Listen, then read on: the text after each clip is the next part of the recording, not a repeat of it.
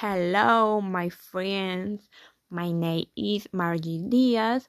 Today I will tell you a little about my experience in Valledupar because of its change and um, fashion style.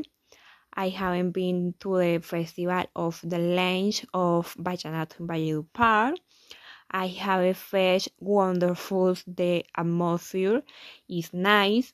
The weather is warm, very cool. The people I haven't met may feel at home. Visited friends here, grilled with ground beef, caribañolas, and chicharrones. I have a few beers. I haven't visited the different monuments of the most important artists of the Vallenato channel.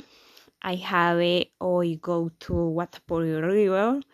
I have listened to very famous singer, The clothes I have used are very cool clothes, clothes with very bright colors and staying with an accordion. Stupend.